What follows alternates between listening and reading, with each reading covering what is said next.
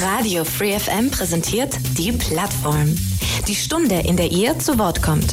Ihr wollt euren Verein oder eine neue Initiative vorstellen? Ein spezielles Thema soll mehr Aufmerksamkeit bekommen? Dann seid ihr hier richtig. Montag bis Donnerstag von 4 bis 5 und am Sonntag in der Wiederholung ab 12. Interessiert? Mails unter plattform at freefm.de oder Ulm 938 6284.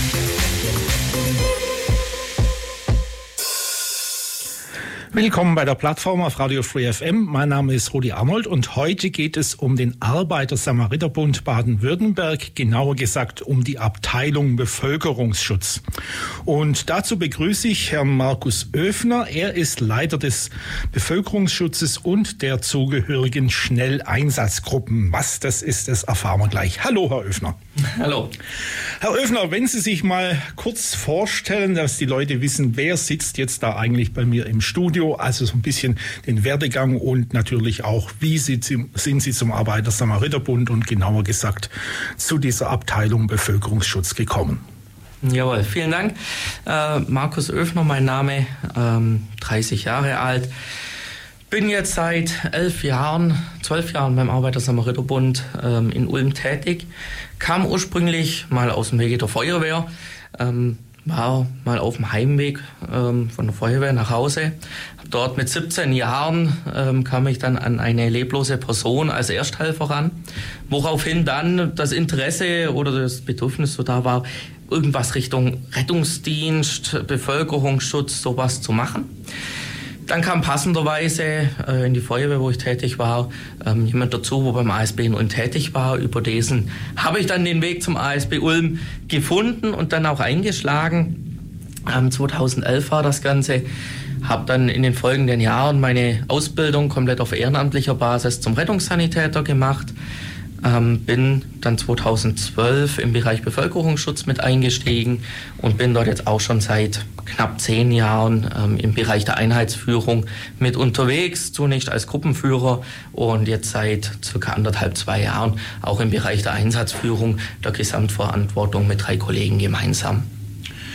Ja, jetzt wird mich erstmal so ein bisschen was zur Geschichte des Arbeiter-Samariter-Bunds ähm, und zu den grundsätzlichen, zu den sogenannten üblichen Aufgaben. Ich meine, ich wohne am Kuhberg, da merkt man manchmal Rettungswagen fährt da runter mit Lalü und so weiter.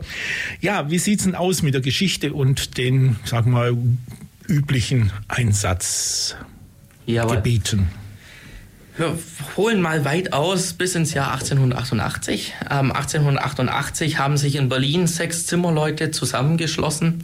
Man muss dazu sagen, 1888 gab es noch keine Arbeitsschutzvorschriften, dort gab es noch keinen Rettungsdienst, den man mal eben anruft, dann kommt er mit Blaulicht um die Ecke gefahren und ist relativ kurzfristig da. Das gab es damals alles noch nicht. Dort hat sich eine Arbeiterschaft eben aus sechs Zimmerleuten zusammengetan und hat ein Lehrprogramm organisiert. Das nannte sich Lehrkurs über die erste Hilfe bei Unglücksfällen. Das Ziel war, die Arbeiter sollten auf Baustellen oder auch in Masch äh, Maschinenhallen, in Fabriken ähm, Verunglückte selbst versorgen können, sollten dort entsprechend lebensrettende Maßnahmen durchführen können woraus dann aus den Arbeitern, die ausgebildet wurden, verschiedene Arbeiter-Samariter-Kolonnen entstanden sind im Laufe der Zeit. Das kam dann dazu, dass am 1.6.1923, vor 100 Jahren mittlerweile, mhm. der, äh, die Arbeiter-Samariter-Bund Kolonne Ulm auch gegründet wurde. Dieses Jahr feiert der ASB Ulm das 100-jährige Bestehen. Wann? Wann? Das, Gehst du fest? Gibt es ja, da ein Fest? Es, es, gibt ein Fest. Am 30.06. werden wir Aha. auf dem Münsterplatz eine große Blaulichtparty veranstalten. Mhm. So viel kann ich schon verraten ähm, wird demnächst noch genauer publik Ah, ja. Okay, also jetzt weiß ich immerhin schon mal, warum, äh, woher das Wort Arbeiter kommt. Also das heißt, weil es aus der Arbeiterschaft initiiert wurde, so kann man das sagen. Also genau. 1800, äh, was haben Sie gesagt? 88. 88. 88. Genau. Und jetzt 100 Jahre in Ulm. Gut, ich habe Sie jetzt unterbrochen, aber ich wollte es einfach nur noch mal klarstellen, woher das kommt. Ja, ja Rettungsdienst und so haben wir schon genannt. Äh, was machen Sie sonst noch beim ASB? Genau. Ähm, wollen wir die Geschichte vom ASB noch kurz Ja, ja, klar. klar. Okay, dann setze ich da noch mal ganz kurz an, bevor wir die ganzen aktuellen Aufgaben mit reinnehmen.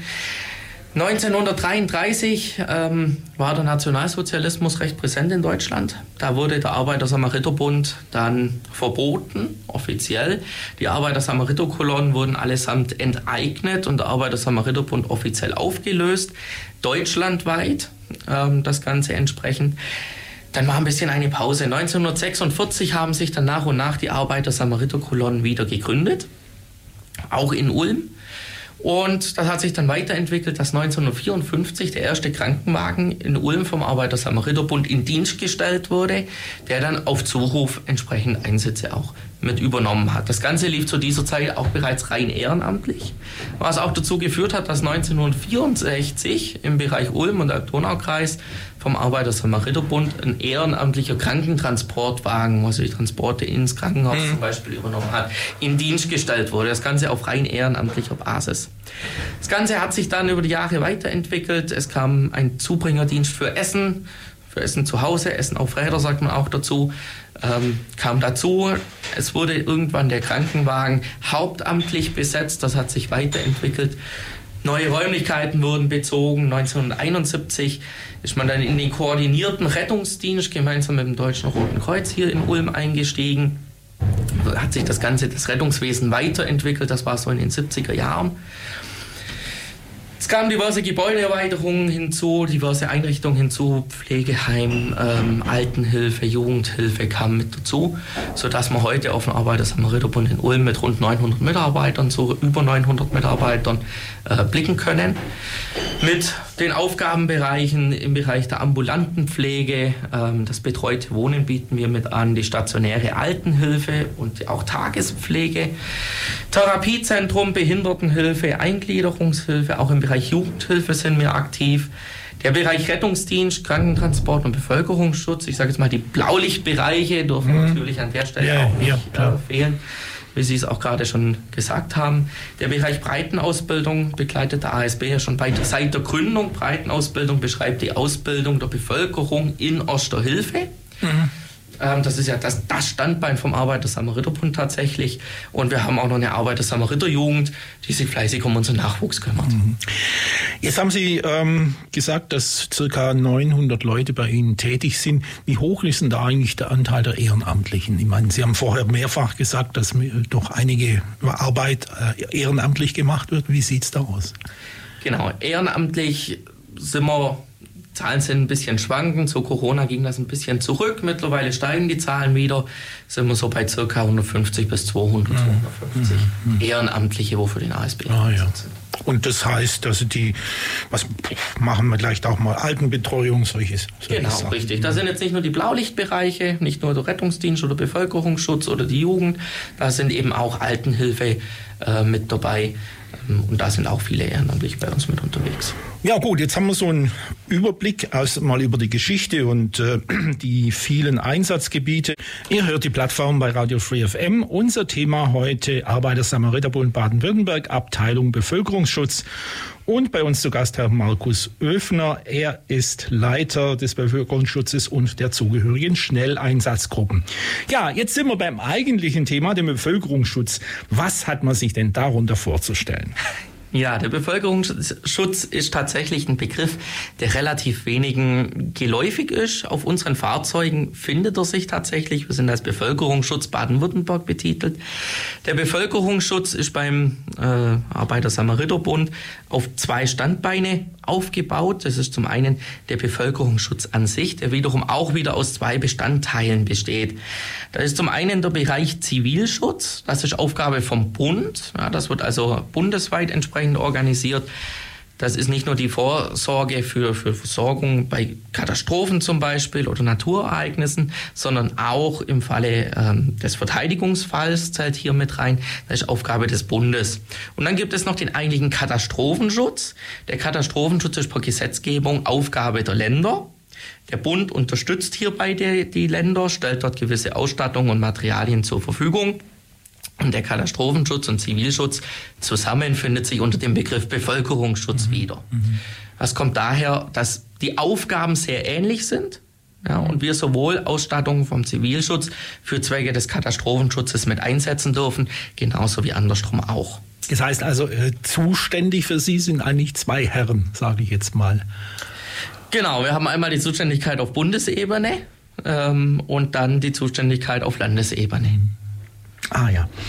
Gut, ähm, also, und jetzt kommen wir aber vielleicht zu den konkreten Aufgaben. Du hast ja schon gesagt, Zivilschutz und Katastrophenschutz ähm, sind vielfältige Aufgaben. Was sind jetzt die Aufgaben vom Bevölkerungsschutz des ASB? So, jetzt tun wir es mal darauf. Es gibt ja THW und Feuerwehr, alles Mögliche gehört ja dazu. Aber was sind die spezifischen Aufgaben bei Ihnen? Genau. Die spezifischen Aufgaben ähm, können wir kurz zusammenfassen. Ähm, wir haben mal, Spezialeinheiten. Wir sind dafür ausgestattet für Großschadenslagen, für Katastrophen, für Unfälle mit einer Vielzahl von Verletzten, mit Ereignissen, wo viele Personen betreut worden müssen. Dort sind wir entsprechend ausgestattet. Wir sind ausgestattet, dass wir wie eine kleine mobile Notaufnahme quasi aufbauen können, wo unter Umständen auch an einer Einsatzstelle vor Ort erstmal Patienten vorversorgt werden können, bevor die weiter in die Krankenhäuser transportiert werden können, weil auch diese haben nur begrenzte Aufnahmekapazitäten. Dort muss man mal ein bisschen vorgelagert arbeiten, gerade in so Großschadenslagen. Ähnlich sieht es bei der Betreuung aus. Wir haben Turnhallen oder ähnliches aber eine Turnhalle allein kann ich noch niemanden betreuen. Sowas muss ausgestattet worden. Ich denke, da kommen wir nachher noch genauer ein bisschen drauf zu sprechen. Bei den Aufgaben ein bisschen genauer zu bleiben, wir sind auch viel im Bereich der Sanitätsdienste unterwegs. Das heißt, wir sichern auch Veranstaltungen ab, sind dort vor Ort, wenn dort entsprechend was passiert. Kommendes Beispiel, der Montag in Ulm. Dort wurde wieder der gesamte Bevölkerungsschutz der Stadt Ulm, nicht nur des Arbeiter-Samariter-Bunds, sondern auch vom äh, Deutschen Roten Kreuz mit im Einsatz sein. Dort wir die Stadt an verschiedenen Stellen absichern, Anlaufpunkte eben auch einfach bieten, vor Ort sein. Und bei allem, wo die reguläre Vorhaltung des Rettungsdienstes nicht ausreicht, kommen wir auch zum Einsatz. Sie haben ja vorher in der Vorbesprechung so ein Beispiel genannt. Ähm, ich weiß nicht, war es letztes Jahr, da war mal so ein durchaus übler Unfall. Ähm, da hat so ein Busfahrer, glaube ich, gemeint, der könnte irgendwas äh, abkürzen und die Schranke, die geschlossene, umfahren. Ich glaube, bei Arnek war das irgendwo. Das war, glaube ich, so eine genau, Situation. Das der Unfall ähm, letztes Jahr am Bahnübergang in Arneck, dort waren wir mit involviert als Bevölkerungsschutz. Ähm, er wollte nicht die Schranke umfahren, sondern es war tatsächlich nach diesem Bahnübergang ein Verkehrsunfall. Ach so. Er kam im Stau auf diesen Bahnübergang zu stehen. Dort waren dann auch schon Rettungskräfte vor Ort. Und dann haben sich die Schranken geschlossen, als so der Bus auf den Schienen stand. Okay. Genau. Ähm, wollen hier niemandem was Böses unterstellen. Es nee, nee. war tatsächlich ein tragischer Unglücksfall. Ähm, und dann konnte er seinen Bus nicht mehr rechtzeitig von den Schienen bewegen und wurde dann von einem Zug erfasst. Dort sind wir im Einsatz gekommen. Vor Ort hat sich dann für uns die Lage so dargestellt, dass wir keine Verletzten zu versorgen hatten. Wir haben jedoch die Personen, die sich in dem Zug befunden haben. Der Bus war glücklicherweise leer bis auf den Busfahrer. Ähm, die Verletzten wurden vom Rettungsdienst versorgt. Wir haben alle Leute, die im Zug waren, in Blaustein in eine Halle gebracht und haben die dort vor Ort dann betreut, gemeinsam mit weiteren Kräften mhm. zusammen. War halt schon, also psychologisch betreut, sagt man jetzt. Genau, so, richtig. Es war ja schon ein Schock, wenn, wenn da der, der Zug in, in den Bus reinrauscht. Genau, wir haben hier in Ulm die psychosoziale Notfallversorgung, ähm, die PSNV, die sind sehr stark aufgestellt bei uns, unterstützen uns bei vielen Einsätzen und insbesondere wenn es dann um die Themen geht, sind die mit dem Boot, die waren dort auch mit dem Großaufgebot mit dem Einsatz. Gut, jetzt machen wir wieder eine kleine Musikpause und dann schauen wir uns mal die, ja, die Bestandteile, nenne ich es jetzt mal, die Module des Bevölkerungsschutzes an. Herr Öffner, wie kann man jetzt eigentlich die Bestandteile, die Module des Bevölkerungsschutzes so beschreiben? Wie sieht es aus? Jawohl. Ähm, das setzt sich zusammen, dass äh, verschiedene Module durch uns gestellt worden. Einerseits wurden die vom ASB vereinseigen auch noch mit ergänzt. Fange ich, komme ich auch direkt zum ersten Modul. Das Modul Führung, ähm, das Modul Führung für unsere Einsatzeinheit, wie sich die Gesamtheit bei uns im Bevölkerungsschutz nennt, wenn quasi alle Fahrzeuge zusammengezählt worden. Ähm, dafür haben wir einen Einsatzleitwagen zur Verfügung. Der muss nach aktueller Richtlinie noch vom Verein eigen zu den Mitteln vom Land und Bund dazugestellt worden. Den Einsatzleitwagen kann man sich ein bisschen wie so eine kleine mobile Einsatzzentrale vorstellen. Ja, dort wurden Aufträge angenommen, Aufträge abgearbeitet, Aufträge weitergegeben. Können auch so ein bisschen sagen, das Büro oder das Sekretariat vom Einsatzleiter ja, oder von der Abschnittsleitung, je nachdem, wo man entsprechend eingesetzt ist in einer Schadenslage, die kümmern sich quasi um die komplette organisatorische Arbeit. Das ist also Ihre Aufgabe, oder? Jetzt äh, ein Stück weit. Genau, das ist quasi in also Anführungszeichen im, im, mein im Büro. Im, Notfall, ja. genau, in Anführungszeichen mein Büro. Das sind die Kolleginnen und Kollegen, wo die Aufträge abarbeiten, die reinkommen und dann entweder mir weiter kommunizieren oder von mir Aufträge erhalten und die dann entsprechend. Wieder weiter kommunizieren. Sei es, wir brauchen weitere Kräfte, die dann bei der Rettungsleitstelle nachfordern und die, die Nachschub, Nachschuborganisation eben mhm. auch mit zu übernehmen. Ja. ja. Ergänzt wird das Ganze durch das Modul Sanität. Das ist relativ umfangreich. Das schließt sowohl äh, Behandlung ein wie auch den Patiententransport. Dort stehen uns seitens des Zivilschutzes vom Bund zwei Krankentransportwagen, vier Tragen zur Verfügung. Das heißt, das sind zwei Fahrzeuge, mit denen wir vier Patienten auf einmal transportieren können. Geht es eben auch das Thema Großschadensfall. Das Konzept kommt eigentlich tatsächlich auch noch aus Kriegszeiten, wird gerade erneuert und überarbeitet ist eben tatsächlich auf Transport ausgelegt. Ja, ich habe nur zwei Fahrzeuge im Einsatz, kann aber schlagartig acht Patienten abtransportieren, die entsprechend auch versorgt worden. Ja, für sind die Fahrzeuge entsprechend ausgestattet. Ergänzt wird das Ganze durch einen Gerätewagen Sanität. Das ist ein LKW hinten mit großem Aufbau, 7,5 Tonnen Fahrgestell. Ähm, für die Leute, wo ein bisschen technisch versiert sind unter den Zuhörern. Ähm, auf diesem Gerätewagen Sanität haben wir alles, um wie eine kleine mobile Notaufnahme aufzubauen.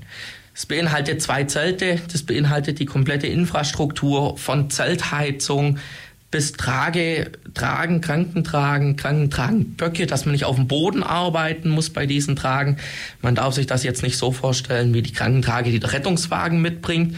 Wir arbeiten da tatsächlich mit Normtragen, vier Mann, vier Ecken, auf gut Deutsch gesagt.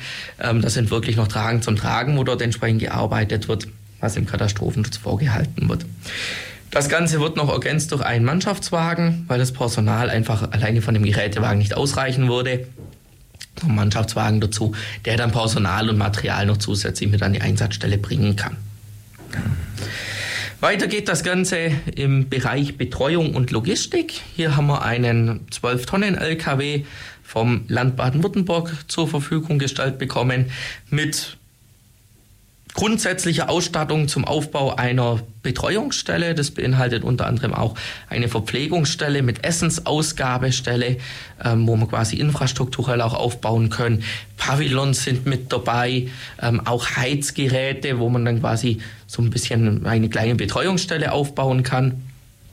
Das Ganze wurde durch den Arbeiter-Samariter-Bund vereinseigen aus Vereinsmitteln finanziert, ähm, gerade zu Beginn der Ukraine-Krise noch ziemlich aufgestockt, sodass wir aktuell wirklich in der Lage sind, mit diesem Fahrzeug, der wiederum auch durch einen Mannschaftswagen mit ergänzt wird, um weiteres Personal zu transportieren, ähm, in der Lage sind, ad hoc jetzt auszurücken und sofort eine Notunterkunft für bis zu 100 Personen aufzubauen und diese vollumfänglich auszustatten, sodass nachher von der Zahnpasta bis zum Duschgel alles vorhanden ist und man quasi Leuten, die mit nichts kommen oder die alles verloren haben. Es könnte ja auch ein, ein Brandereignis zum Beispiel in einem Mehrfamilienhaus sein.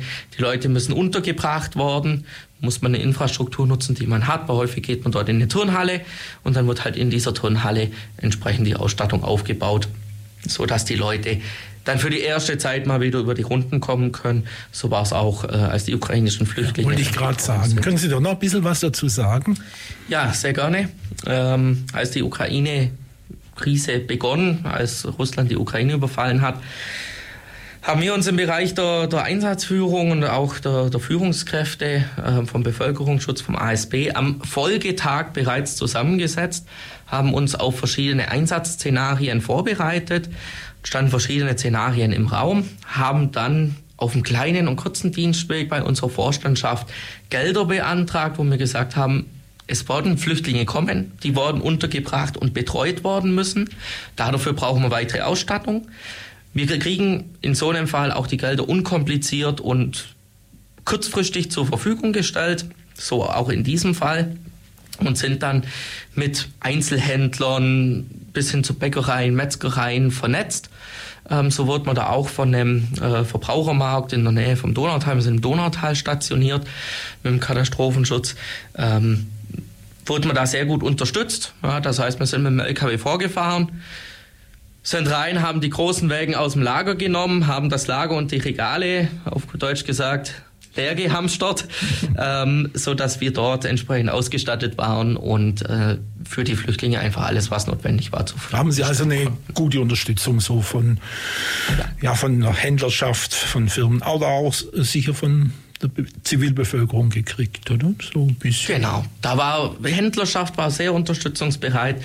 Ähm, wir haben in der Friedrich-List-Schule die Turnhalle als Notunterkunft aufgebaut und auch betrieben, bis diese ähm, geschlossen wurde. Die wird gerade renoviert, dann mussten die Flüchtlinge dann umziehen. Das haben wir täglich betreut, das Ganze. Wir waren dort täglich mit mehreren Leuten vor Ort, haben das anfangs komplett eingerichtet, die Leute durch den Alltag quasi mit begleitet. Auch für die Dinge, die besonders aufgekommen sind, haben wir gesorgt. Besondere Bedarfe, besondere Wünsche bis hin zu Kinderspielsachen. Ja, auch für solchen Sachen haben wir gesorgt. Ähm, dort erinnere ich mich an den Fall, dort haben wir auch eingekauft, ja, um gerade die Spielsachen zur Verfügung stellen zu können. Und hier bei einem Spielwarenladen in der Blaubeurer hat dann die Geschäftsführerin mit ihrer privaten Karte die Sachen bezahlt. Ja, genau. Also das war tatsächlich äh, eine wahnsinnige Unterstützung, an der ich an der Stelle auch an alle Beteiligten nochmal Danke sagen möchte. Wie viele Leute waren denn in der Turnhalle untergebracht? Ähm, zu Spitzenzeiten knapp 100. Oh, das ist aber viel. Ja. Das, gut, ähm, gibt es jetzt zu dem Bereich Bestandteile, Module noch was zu sagen, was wir jetzt vergessen haben? Dann würde ich nämlich Musik machen und dann kämen wir auf die Einsatzmöglichkeiten. Genau, zwei Bereiche möchte ich noch mit ansprechen. Wir haben zum einen noch die vereinseigene Ergänzung, dass wir noch einen Notfallkrankentransportwagen zur Verfügung haben.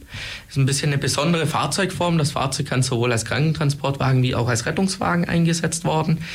Das kann, wenn der reguläre Rettungsdienst ausgelastet ist und im Moment mal kein freies Fahrzeug zur Verfügung steht, zum Einsatz kommen und übernimmt die Erstversorgung eines Patienten. Das Fahrzeug transportiert nicht, sondern übernimmt nur die Erstversorgung äh, mit entsprechend medizinisch mhm. qualifiziertem Personal. Und dann haben wir noch vereinseigen angegliedert den Bereich Technik und Sicherheit weil alle Bereiche, die wir bedienen, bedarfen einer umfangreichen Technik.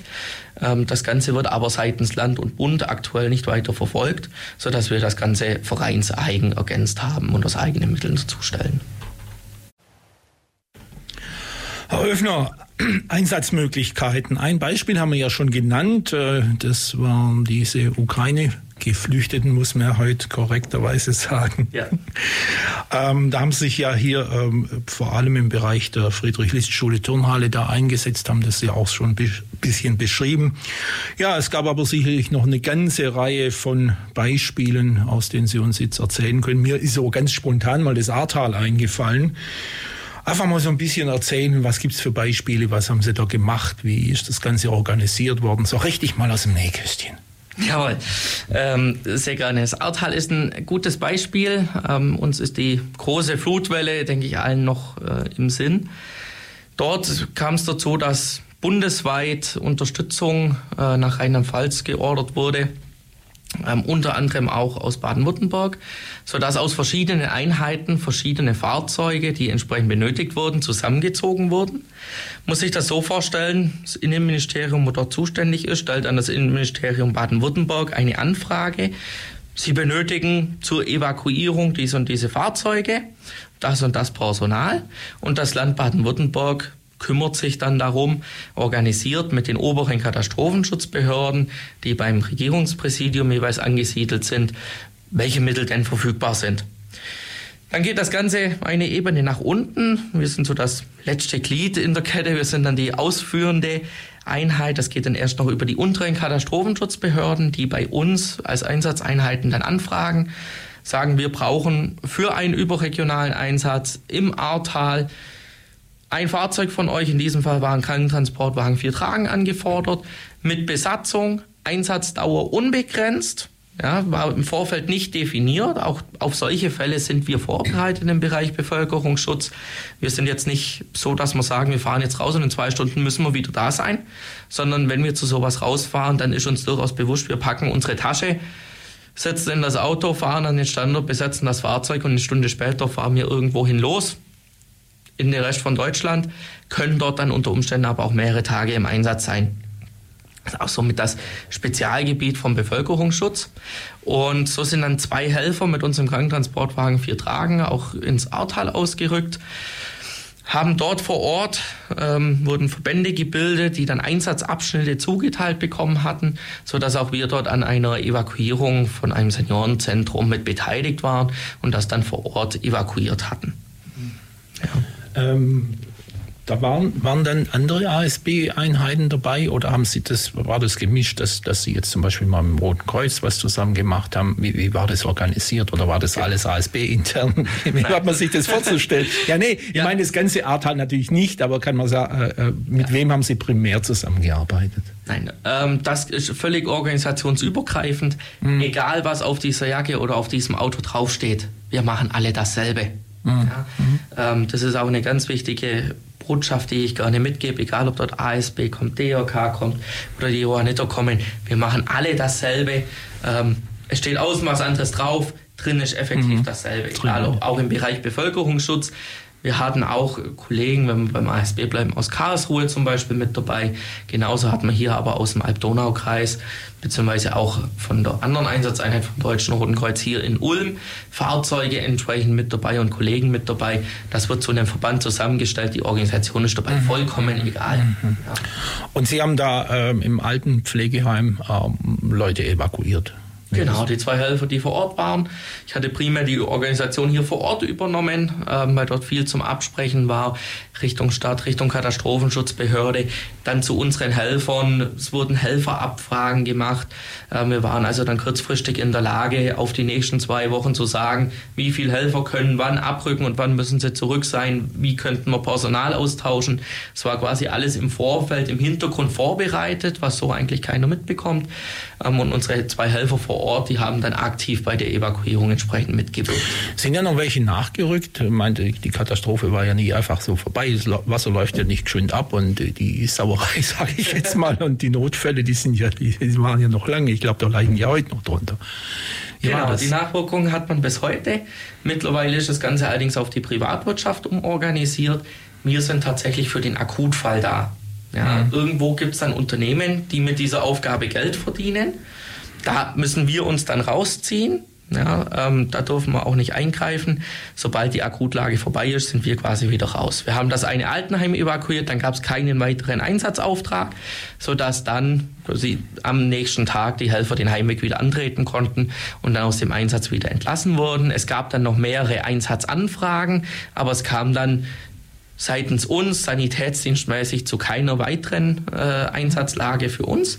Die Feuerwehr war da dann noch äh, eher involviert, auch aus Ulm und der Donaukreis. Die sind auch später nochmal in das Hochwassergebiet ausgerückt, um dort entsprechend gegen Schäden anzukämpfen.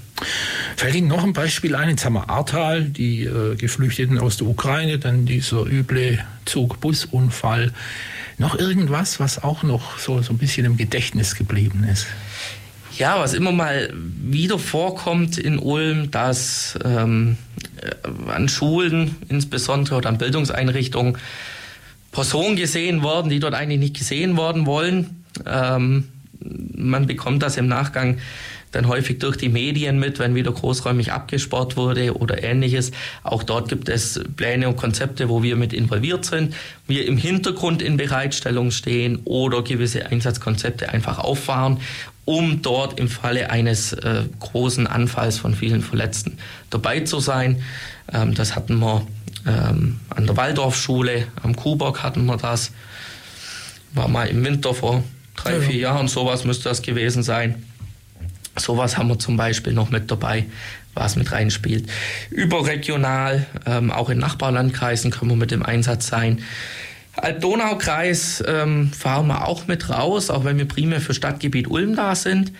Gutes Beispiel da dabei ist zum Beispiel unsere äh, beliebte Autobahn A8, mhm. insbesondere im Winter. Mhm. Dort kommt es immer mal wieder zu Staulagen. Ja, irgendwann, wenn so ein Stau sich entwickelt hat und nichts mehr vorwärts geht, keine Räumdienste mehr durchkommen, dann stehen die Fahrzeuge einfach.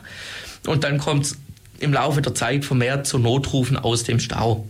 Und auch dort gibt es Einsatzkonzepte, wo wir dann Einsatz kommen. Das kann man so sagen, kommt eigentlich so im Schnitt einmal im Jahr oder einmal im Winter so. Bis, äh, mhm. Alle zwei Jahre kommt das vor, wo wir dann tatsächlich in Einsatz gehen betreuungsmäßig und dann aber auf der Autobahn entsprechend warme Getränke verteilen, Decken verteilen, um medizinische Probleme und Sorgen äh, schauen und das Ganze, bis der Stau sich entsprechend mhm. auflöst. Ja, ja, immer wieder kommt es vor. Liest man dann immer, ich habe auch eine Kollegin, die erzählt dann auch, ne, haben wir wieder Tee. genau. Das geschenkt an genau. oben bei Merklingen oder. Ja, genau, so. genau, genau. Der Albaufstieg, der Stau zieht sich dann meistens zurück bis Ulm. Und irgendwann geht es halt naja, nicht mehr weiter. Oben schneit es ein bisschen mehr. Da schneit ein bisschen mehr, kälter genau. ist auch, äh, fällt mir jetzt, wie sagen die immer, auf der Alp ist halt ellerweil ein Kittel kälter, genau. Genau. genau. Wir sind beim Thema Finanzen. Das Ganze kostet ja Geld und sicherlich nicht wenig. Wo kommt das Geld her? Ja, das ist eine interessante äh, Finanzierungskonstruktion, formulieren wir es einfach mal so. Wir sind bei einem jährlichen Bedarf von einem mittleren fünfstelligen Betrag tatsächlich, ähm, um die Fahrzeuge zu unterhalten, zu warten, Material zu ersetzen, Material neu zu beschaffen, um das Ganze äh, entsprechend aufrecht zu erhalten. Wir bekommen teilweise Unterstützung von Bund und Land. Das ist meistens so, Bund und Land schafft gesetzlich ihre Aufgaben, Fahrzeuge an, die werden uns zur Nutzung überlassen. Das heißt, wir haben zwar keine Anschaffungskosten für die Fahrzeuge, jedoch müssen wir für den Unterhalt der Fahrzeuge aufkommen. Genauso zum Beispiel auch bei Landesfahrzeugen für Reparaturkosten. Bekommen wir zwar eine Pauschale zur Verfügung gestellt, die deckt den Versicherungsbeitrag und noch die Spritkosten. Alles, was darüber hinausgeht, muss der ASB als Trägerorganisation von diesem Fahrzeug selbst finanzieren. Ja, ähm, das ist schon mal nicht unerheblich. Ja, wir sind auf einige Fahrzeuge gekommen, wenn man das zusammenrechnet. Es nimmt schon einiges Geld in Anspruch natürlich. Auch wir leiden natürlich unter gestiegenen Kraftstoffpreisen und Ähnlichem. Das spielt uns ordentlich negativ ins Budget. Der Bund übernimmt zusätzlich noch die Werkstattkosten, haben also ein bisschen weniger Aufwendung, die wir bringen müssen, aber auch da finanzieren wir zum Beispiel das Material. Alles, was Medizinmaterial ist, alles, was an den Patienten angewendet wird, hat ein Ablaufdatum. Neuerdings auch im Verbandkasten, auch alles, was nicht steril ist, hat auch mittlerweile ein Ablaufdatum, ist ein Medizinprodukt. Auch wir müssen das entsprechend ersetzen.